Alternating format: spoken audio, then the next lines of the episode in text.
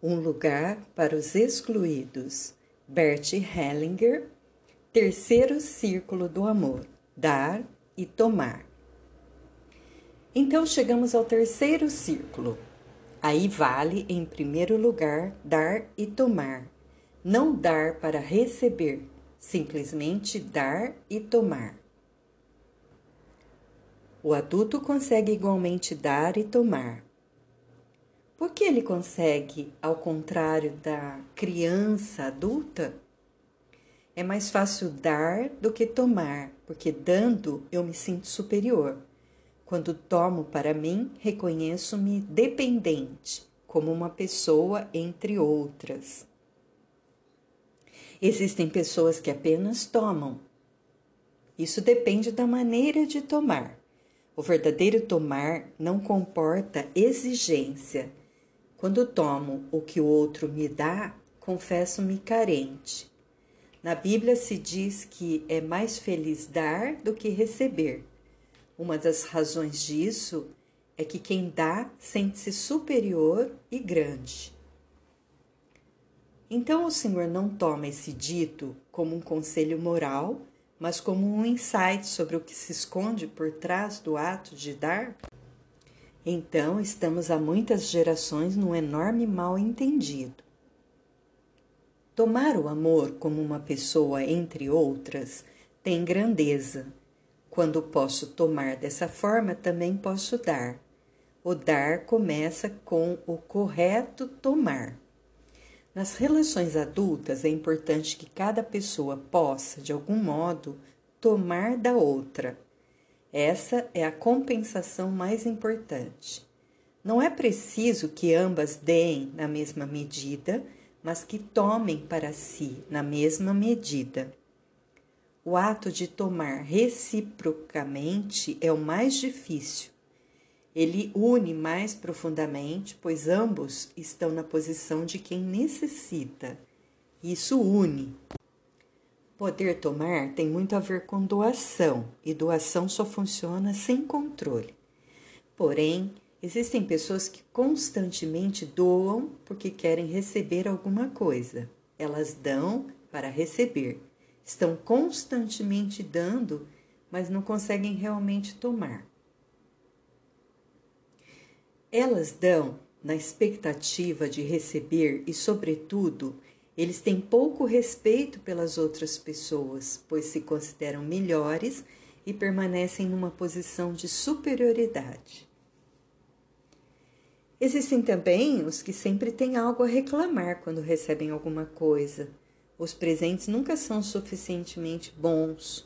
Isso acontece frequentemente entre homens e mulheres. Isso mostra que tomar é uma arte, é uma arte elevada Trata-se de tomar, valorizando o que se toma. Essa é a arte.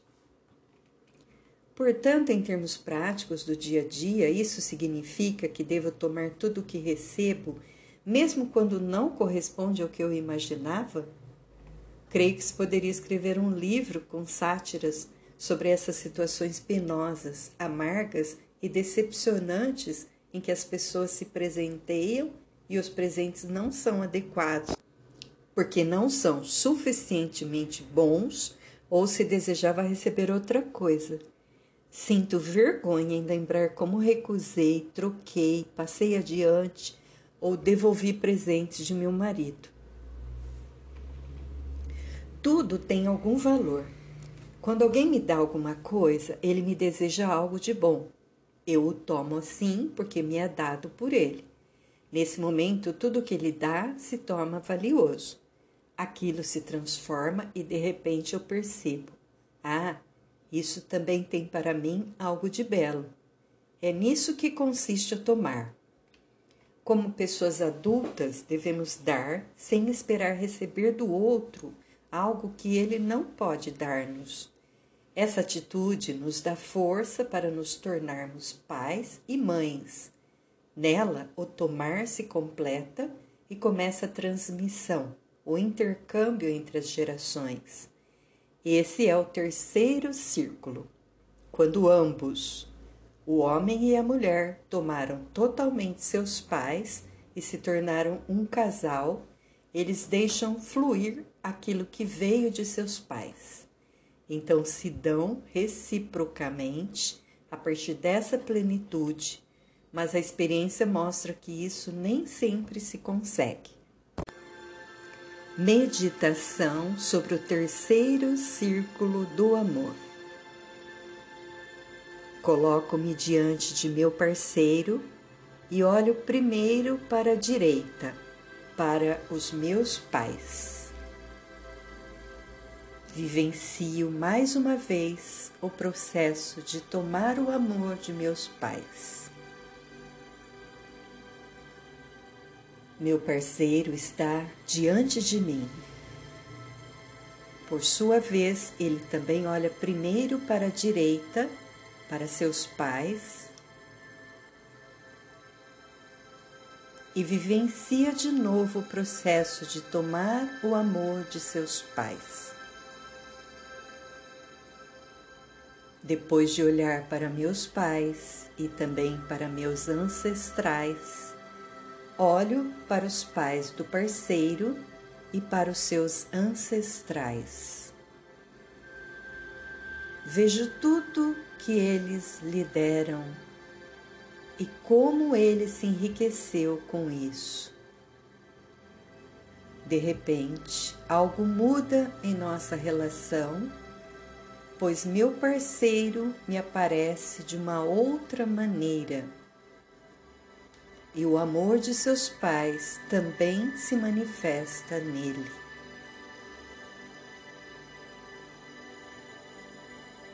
Ao mesmo tempo, vejo também o lado difícil que lhe pesou, o que lhe aconteceu. Vejo isso como algo que ele toma para si como uma força e o que parecia tão pesado permanece fora. O mesmo faço com o que é pesado para mim. Então, nos olhamos de novo nos olhos. Eu lhe digo sim. E ele me diz sim. Ambos nos dizemos mutuamente que agora estamos prontos um para o outro. Segunda meditação sobre o terceiro círculo do amor. Mais tarde, o casal recebe uma criança a mulher recebe a criança do marido e o marido recebe a criança da mulher. Ambos dizem, nossa criança. Eles se veem nela como partes de um todo maior.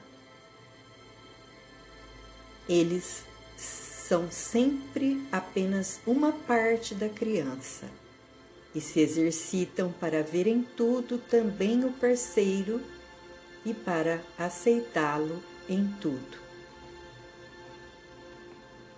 Olho para essa criança, a nossa criança. Atrás dela vejo meu parceiro e tudo o que há de especial na família dele. Vejo tudo o que nela é diferente de minha família e o tomo como igualmente válido em meu coração. Nesse momento, a criança tem o mesmo valor para ambos e pode unir-se da mesma forma a ambos os pais. Cada parceiro diz ao outro: Esta é a nossa criança. Tem a sua parte como pai, mãe, e a minha parte como mãe, pai. Assim se enriquece a criança e a relação. O que acontece quando um casal se separou e tem filhos? Separações acontecem, via de regra, quando um parceiro se retira para sua família de origem. Ele retoma por não ter tomado alguma coisa, ou talvez por ter se intrometido, não deixando com os seus pais o destino que lhes toca. Muitas separações advêm porque um dos parceiros se decepciona as expectativas que tenho em relação ao meu parceiro são frequentemente as mesmas que em criança eu tinha em relação aos meus pais. Agora espero que o meu parceiro a satisfaça, mas ele não as satisfaz e também não pode satisfazê-las. Então me decepciono com ele e separo-me por causa disso. Esse é um dos padrões de separação. Nesse particular, é útil exercitar-me primeiro em relação em realmente tomar os meus pais. Então já não preciso esperar isso do meu parceiro. Nossa relação fica mais sóbria. Há, contudo, mais alguma coisa que pode levar a separações. Existe um crescimento pessoal, um destino pessoal.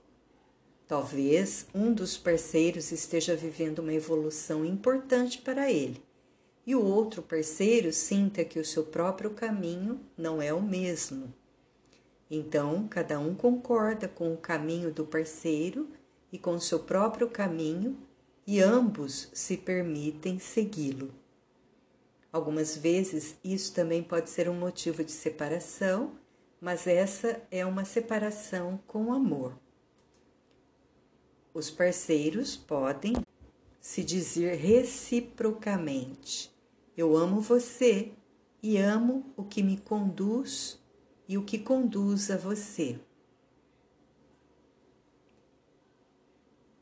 Esta é uma frase profunda. A separação, quando ocorre, é mais fácil para ambos. Muitas vezes, porém, somente um dos parceiros a diz e o outro se opõe. Então, um diz ao outro: Meu crescimento pede isso de você. De você e dos filhos? Dos filhos, não. Aos filhos a gente diz: Ficarei sempre com vocês. Um crescimento separado dos filhos não pode ser verdadeiro crescimento. Isso só ocorre em casos muito excepcionais.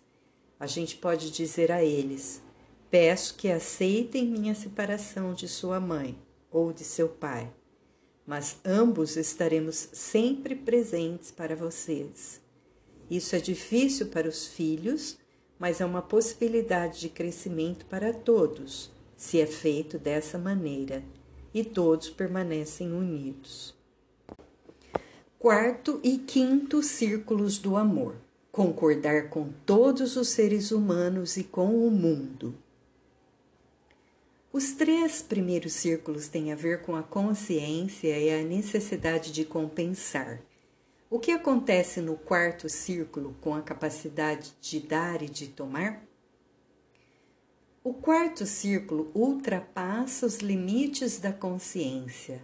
Nele, eu concordo com todas as pessoas de minha família, como elas são, inclusive os excluídos e os difamados. Aqui se trata da plenitude interna, isto é, todos os que pertencem à minha família ganham um lugar em minha alma, inclusive os que foram rejeitados, desprezados e esquecidos. Sem eles, eu me sentia incompleto no corpo e na alma. Somente quando os incluo em minha alma e em meu amor é que me sinto pleno e inteiro. O mesmo movimento em que incluo em meu amor o que, te, o que até agora foi excluído ou temido, eu estendo em seguida a todos os outros seres humanos. Este é o quinto círculo do amor. O quinto círculo do amor se dirige à humanidade, ao mundo enquanto tal. Aqui se trata de concordar com o mundo como ele é. Isso diz respeito à capacidade de reconciliação entre os povos por exemplo. Este é o amor universal, que sabe que somos movidos por poderes superiores. Que imagem do ser humano está por trás desses círculos do amor? Para mim, todos os seres humanos são bons. Cada um é apenas da maneira como pode ser. Ninguém pode ser diferente do que é em sua situação. Por isso, trato a todos com o mesmo respeito. Essa atitude, esse modo de proceder é uma realização da própria alma Ninguém pode dispensar o outro dessa realização. Muitos que buscam ajuda querem tê-la sem realização pessoal, mas quando sentem quanta alegria essa realização lhes proporciona, essa compreensão lhes abre novas possibilidades de se moverem na vida. Isso sempre passa por uma compreensão. A emoção do amor tem pouca compreensão. Quando fico estacionado nessa emoção, pouca coisa acontece, fico amarrado. No quarto e no quinto círculos do amor, ultrapasso essa estreiteza e atinjo um nível espiritual.